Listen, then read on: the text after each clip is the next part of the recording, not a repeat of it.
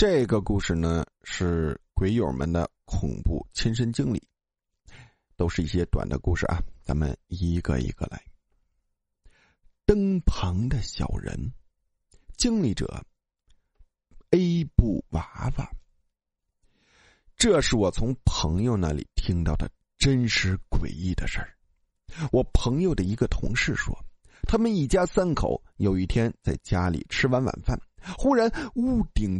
灯灭了，他同事的八岁儿子抬头指着客厅天花板说：“爸妈，灯旁边有个小人，他在拉灯。”于是他同事和媳妇儿也抬头看，却什么也没看见。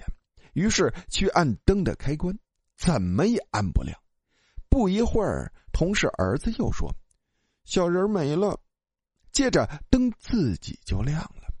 他的同事在办公室讲给我朋友时，脸色十分严肃，看来是真的蛮恐怖的。听说九岁以下的孩子能看到鬼。窗外的人影，经历者幻梦唯心。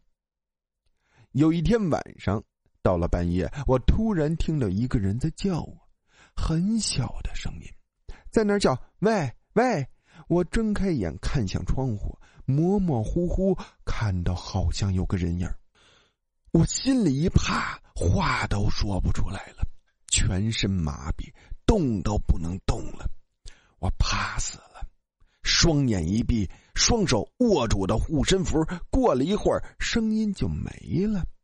后来又感觉那东西要从脚底那儿的被子里钻进来，好怕呀！怕死了！我心里念着阿弥陀佛，双手握着护身符，双脚一动，那时我的人就清醒过来了，身上一身冷汗。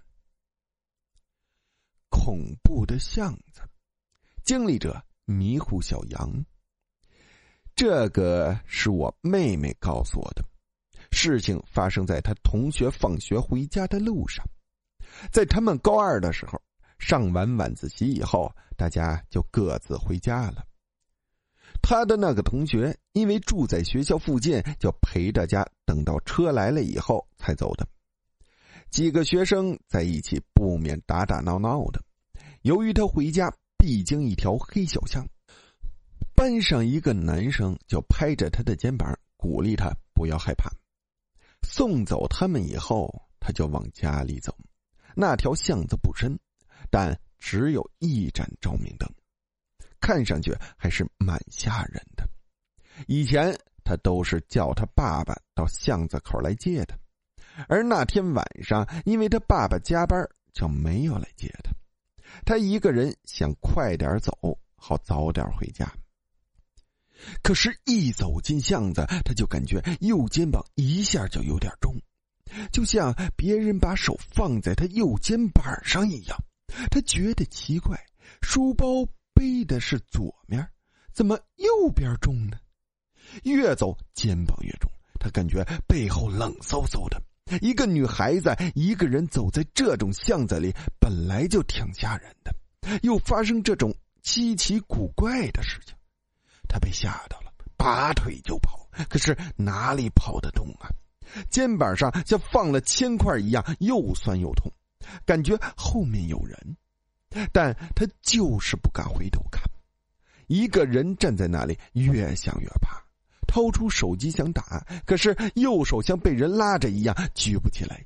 这下真把他吓哭了，他一个劲儿的哭，哭着哭着，他就好像听见有人说：“坐在你肩膀上啊！”他一下子就瘫了，一屁股坐在地上，哭也哭不出来了。